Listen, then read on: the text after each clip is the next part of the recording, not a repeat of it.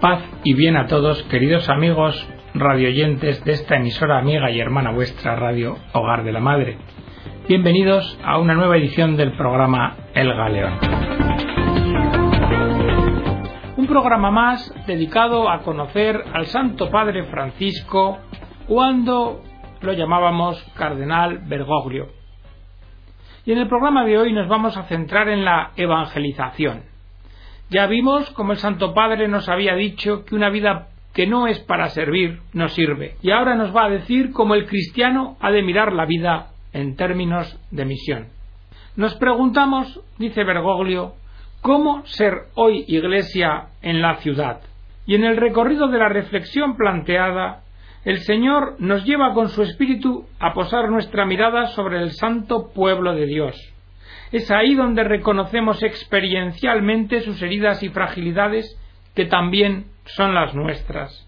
En la medida que nos involucramos con la vida de nuestro pueblo y sentimos el hondón de sus heridas, podemos mirar el rostro de Cristo, ir a su Evangelio para rezar, para pensar y discernir lo que necesita, no buscando soluciones rápidas y prearmadas, sino dejándonos iluminar y transformar por la oración y la confrontación con los demás, permitiendo que sea el mismo Dios quien nos hable y no recetas que ya hemos con anterioridad experimentado. Por las heridas y fragilidades Dios nos habló pidiéndonos la ternura del Padre, que sólo la podremos brindar en la medida en que se renueve y crezca nuestro fervor apostólico, y en la medida en que seamos testimonio vivo del amor de aquel que nos amó y nos salvó primero. La pluralidad de exigencias nos llamó y nos llama a reforzar una identidad eclesial que brote de una mayor comunión que se haga palpable en un estilo común. Sean uno para que el mundo crea, procurando el modo de acoger a todos, haciendo de nuestras parroquias geografías pastorales y muy especialmente de las periferias de nuestras ciudades santuarios en los que se experimente la presencia de Dios que es ternura, y que vino a nosotros, y que nos amó y nos salvó, y que continúa pasando por nuestra vida derramando su bendición. La mano providente de Dios quiso que este camino que fuimos haciendo como Iglesia nos fuera preparando el corazón para responder a esa pregunta madrugadora cómo ser iglesia en nuestra ciudad, que es lo mismo que descubrir cómo responder a nuestra misión de bautizados, de hijos de Dios. Y para alcanzar una respuesta veraz, recurrimos a la luz que nos trajo el documento de Aparecida. Cuando la Iglesia latinoamericana y caribeña se reúne en Aparecida, es una Iglesia ya consciente de que tiene muchos problemas. Bastantes de ellos se repiten y los descubrimos en nuestra realidad pastoral. El crecimiento de los bautizados no acompaña en paralelo al crecimiento demográfico. Vemos que año tras año muchos fieles abandonan la Iglesia y muchos de ellos se van a otros grupos religiosos. Vemos como nuestras comunidades no están cerca de los pobres. Constatamos que hay pocos cristianos en los lugares donde se toman las decisiones que marcan la vida de nuestros países. Por tanto, podemos decir que nos hallamos en un cambio de época. Es un tiempo de cambios de alcance global y tiene consecuencias en todas las dimensiones de la vida de nuestros pueblos, en la cultural, en la sociopolítica, en la económica, científica, educación y también en la religiosa. Antes, cuando hablábamos de época de cambios, decíamos que vivíamos cambios, algunos fuertes en algunas esferas de la vida de las personas y de los pueblos, pero la matriz social y cultural, los puntos de referencia, estos permanecían. Hoy, por contra, la Iglesia toma conciencia de lo que se venía anunciando desde hace varios años, que nos enfrentamos a un cambio epocal, lo que está aconteciendo es que cambia precisamente esa matriz referencial. Los cambios ya no se refieren a múltiples sentidos parciales que cada uno puede encontrar en las acciones cotidianas que realiza, sino que estas mutaciones afectan al sentido que da unidad a todo lo que existe. Y lo propio del cambio de época es que ya las cosas no están en su sitio. Lo que antes nos servía para explicar el mundo, las relaciones, el bien y el mal, ahora parece que ya no funciona más. La manera de ubicarnos en la historia cambió. Cosas que pensamos que nunca iban a pasar o que por lo menos no las íbamos a ver, resulta que las estamos viendo y delante del futuro parece que no nos animamos ya ni siquiera a pensar. Probablemente lo que creíamos normal respecto de la familia, iglesia, sociedad o el mundo, ahora parece como que ya no volverá a ser. Podemos decir que lo que vivimos no es algo que ilusamente tengamos que esperar que pase para que las cosas vuelvan al estado de como siempre fueron. Ya no se transmite de generación en generación con la misma fluidez. Pero nosotros, lejos del lamento de la condena de la situación, reconocemos en Aparecida que no tenemos la respuesta a los problemas y por esto Aparecida es una invitación a discernir con la luz del Espíritu Santo de manera que dilucidemos en qué forma debemos ponernos al servicio del reino de Dios en esta realidad. Y esto a la vez es un acto de profunda humildad, un reconocimiento público de no saber qué es con precisión aquello que debemos hacer. Aparecida no nos da unas recetas, sino unas claves, unas pequeñas grandes certezas que nos iluminen y que nos ayuden a encender el deseo profundo de volver a las raíces, a aquello que es esencial, a esa actitud primigenia que plantó la fe en los comienzos de la Iglesia y que después hizo de nuestro continente tierra de esperanza. Ante la pregunta ¿Qué es lo que hay que hacer? Aparecida con su documento conclusivo responde ser discípulos misioneros en el hoy de nuestro mundo. Eso es lo que nuestro mundo necesita de nosotros, lo que es propio del discípulo, la mirada humilde y aprendedora, la escucha silenciosa y atenta.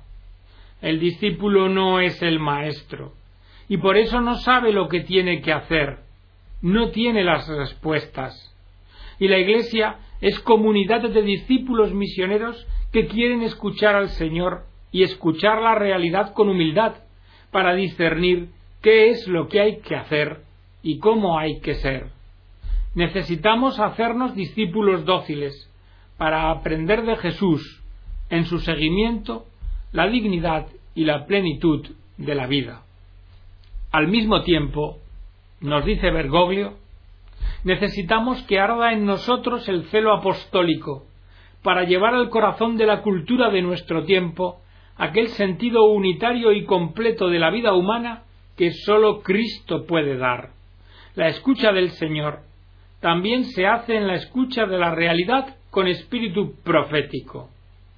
Ello significa poner luz sobre modelos antropológicos que son incompatibles con la naturaleza y dignidad del hombre, y significa presentar a la persona humana como el centro de toda la vida social y cultural.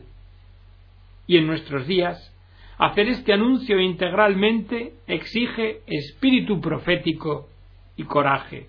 La realidad se nos presenta complicada y desconcertante, pero los cristianos tenemos que vivirla como discípulos del Maestro, no podemos ser unos observadores asépticos e imparciales, sino que debemos ser hombres y mujeres apasionados por el reino, deseosos de impregnar todas las estructuras de la sociedad de una vida y de un amor que hemos conocido.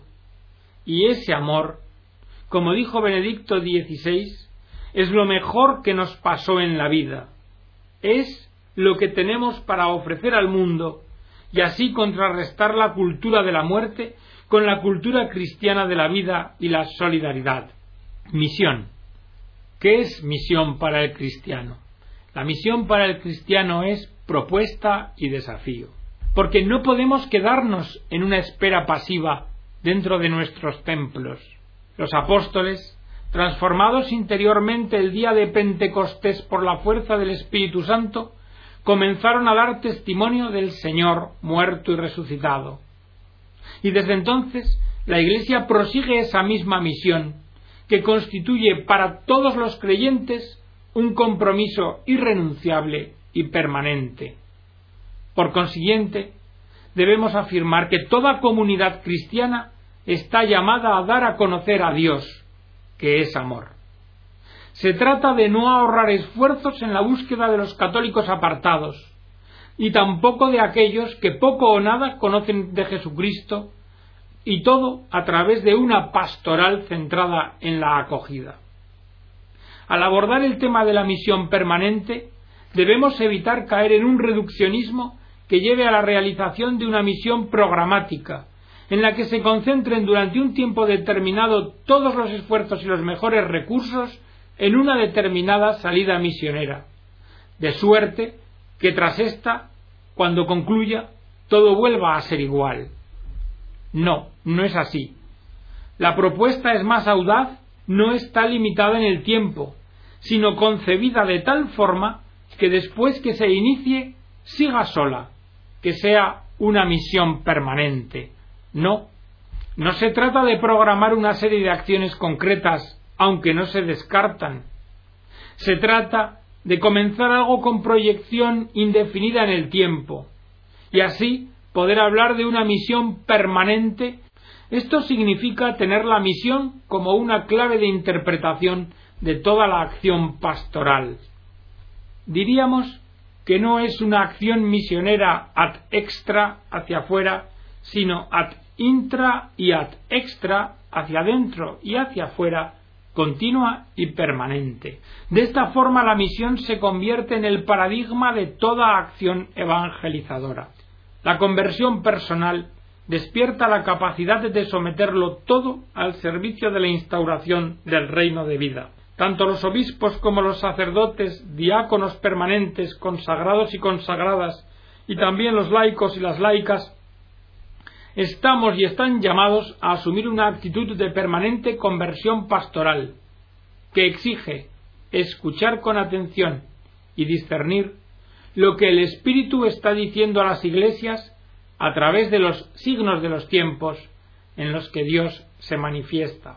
Por esto, el párroco debe ser un ardoroso misionero que viva el constante anhelo de buscar a los alejados y que no se contente con la simple administración. El amor de Cristo, de hecho, viene comunicado a los hermanos con ejemplos y palabras, con toda la vida. La vocación especial de los misioneros de vida conserva su validez, porque ellos representan el paradigma del compromiso misionero de la Iglesia, que siempre ha necesitado y necesitará donaciones radicales y totales debemos encaminar todo el quehacer evangelizador de nuestra Iglesia en el marco de una pastoral conjunto, donde todos trabajemos corresponsablemente en la formación de comunidades discipulares misioneras y servidoras, comprometidas a llevar con pasión el anuncio del Evangelio a todos los hombres. La propuesta de una pastoral en clave misionera surge de la necesidad de una nueva relación con los que están fuera, es decir, con los no creyentes, con los alejados, con los que se dicen no practicantes, con las nuevas culturas, que constituyen el lugar prioritario de la misión.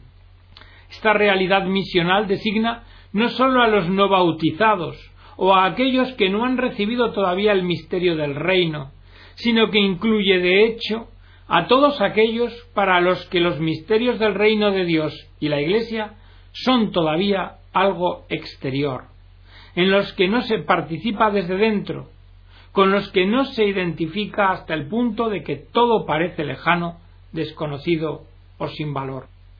Una pastoral en clave de misión pretende sencillamente abandonar el cómodo criterio pastoral del siempre se ha hecho así, salir de la repetición mecánica, superar la improvisación y la rutina, dejar de dar respuestas estereotipadas a preguntas que nadie se hace. Debe construir un proyecto válido de misión permanente y ordenar en función de este proyecto las actividades de los agentes de pastoral, siempre partiendo de la realidad, valorando los recursos humanos y materiales y teniendo muy en cuenta la medida del tiempo, para proponerse objetivos concretos a corto, medio y largo plazo. Por lo tanto, el sentido misionero deberá animar todas las programaciones pastorales y todas las acciones de la pastoral ordinaria, intentando seriamente llegar a todos, en sus propios lugares y en su estilo de vida. ¿Qué hace falta para promover una pastoral en clave misionera? Pues, contesta, es necesario estar dispuestos a una conversión pastoral que implica un cambio de mentalidad, de actitudes y de conductas, para lo cual es necesaria una perseverante docilidad al espíritu que transforma los corazones y convierte a las comunidades en signos elocuentes de una forma diferente de pensar y de vivir. La conversión pastoral de nuestras comunidades exige que se pase de una pastoral de mera conservación a una pastoral decididamente misionera, haciendo que la Iglesia se manifieste como una madre que sale al encuentro, como una escuela permanente de comunión misionera. Y esta conversión personal se planta ante un desafío. El fenómeno complejo de la globalización, los cambios culturales acelerados, la gran influencia de los medios de comunicación y los múltiples retos que afronta la sociedad en todos los ámbitos son un verdadero desafío a la Iglesia en su creatividad pastoral, en su sensibilidad respecto de los creyentes y en el espíritu misionero. Por eso, se siente la urgencia de un giro decidido hacia una nueva orientación pastoral animada por una verdadera conversión pastoral. La experiencia de conversión está en el centro de la vida y espiritualidad cristiana. Es una experiencia teórica que compromete nuestra inteligencia. Es una experiencia relacional porque involucra nuestra vida afectiva. Experiencia práctica porque nos da una fisonomía moral determinada. Y experiencia espiritual porque hace a nuestra relación con Jesucristo una transformación de la acción pastoral y una acción pastoral transformadora consecuente sólo podrán producirse cuando haya sido mediada por la transformación interior de los agentes de pastoral y de los miembros de la comunidad que la componen. Todas las estructuras de comunión de la Iglesia requieren esa conversión, desde las pequeñas comunidades y las parroquias a las diócesis y sus estructuras pastorales y además y también todos los lugares donde se pueda dar el encuentro con el Señor, como lo son las familias, los movimientos, los colegios y las universidades. La conversión pastoral es un proceso pascual de muerte y resurrección, de fe incondicional y de esperanza inquebrantable en el Dios de la vida. Donde hay conversión, podemos tener la certeza de que el Espíritu está animando la marcha de la Iglesia, que con audacia se hace capaz de cambiar su rumbo para ir asumiendo aquellas opciones que permiten una experiencia y vivencia cada vez más profunda del reino de Dios. Para convertirnos en una iglesia llena de ímpetu y audacia evangelizadora, tenemos que ser de nuevo evangelizados y fieles discípulos. No debemos dar nada por presupuesto y descontado.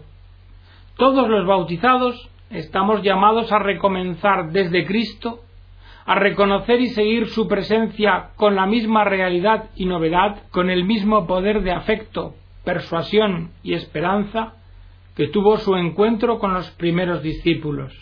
Porque el seguimiento es el fruto de una fascinación que responde al deseo de realización humana al deseo de vida plena. Por eso, dice Bergoglio, termino con un deseo esta catequesis, que todos nos sintamos fascinados, atraídos y apremiados por el amor de Cristo, y podamos decir al unísono con San Pablo, ay de mí si no evangelizo. La Madre del Señor, que experimentó la peculiar fatiga del corazón, nos acompañe y nos sostenga en nuestras fatigas cotidianas, y nos obtenga la gracia de la audacia evangelizadora, el fervor apostólico y la constancia misionera. Termina el cardenal Bergoglio dándonos algunas pistas, algunas ideas fuerza que tenemos que reflexionar, a tener en cuenta en esta vida dedicada a servir para que sirva. Una iglesia en clave misionera vive una constante conversión pastoral que lleva a asumir nuevas actitudes y formas de evangelización. Vive la pasión por el reino como centro de la vida y la acción eclesial. Evangeliza y es evangelizada constantemente desde el anuncio del querigma. Se sostiene por la palabra y apunta al encuentro con Jesús, que nos conduce a un cambio personal y a la creación de certezas profundas que iluminan tanto la vida personal como la social. Anuncia de modo directo y directo a Jesús. Reformula las estructuras eclesiales y los planes pastorales de acuerdo a esta nueva clave de interpretación, sin condicionar, sino presentando creativamente nuevas posibilidades y opciones, ofrece antes que exige. Discierne los signos de los tiempos y no da nada por supuesto supera a la desesperanza que proviene del siempre se hizo así y del no se puede hacer nada. Asume la realidad tal como es y se presenta, sin prejuicios. Vive la acción pastoral con corazón samaritano, que sale al encuentro del hermano necesitado, del que se ha ido, del que no está. Crea servicios que llegan a los excluidos para hacer de la Iglesia casa y escuela de comunión.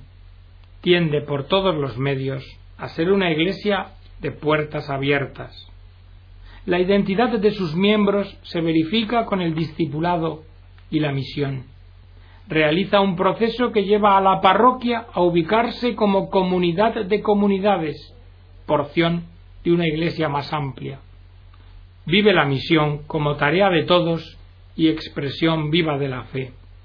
Evangelizar no es hacer adherentes, es hacer discípulos. El discípulo vive una relación profunda con el Maestro, no es sólo de formas.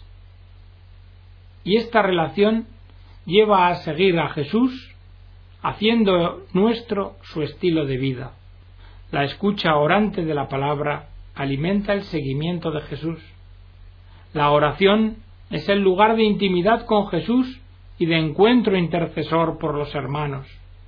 La misión es la razón de ser del discípulo. La parroquia es el lugar de misión que afecta a toda la vida social del barrio y es casa y escuela de comunión, de participación y solidaridad. Y hasta aquí, queridos amigos, el mensaje de Bergoglio siendo cardenal en 2008 sobre la evangelización. Que Dios os bendiga a todos.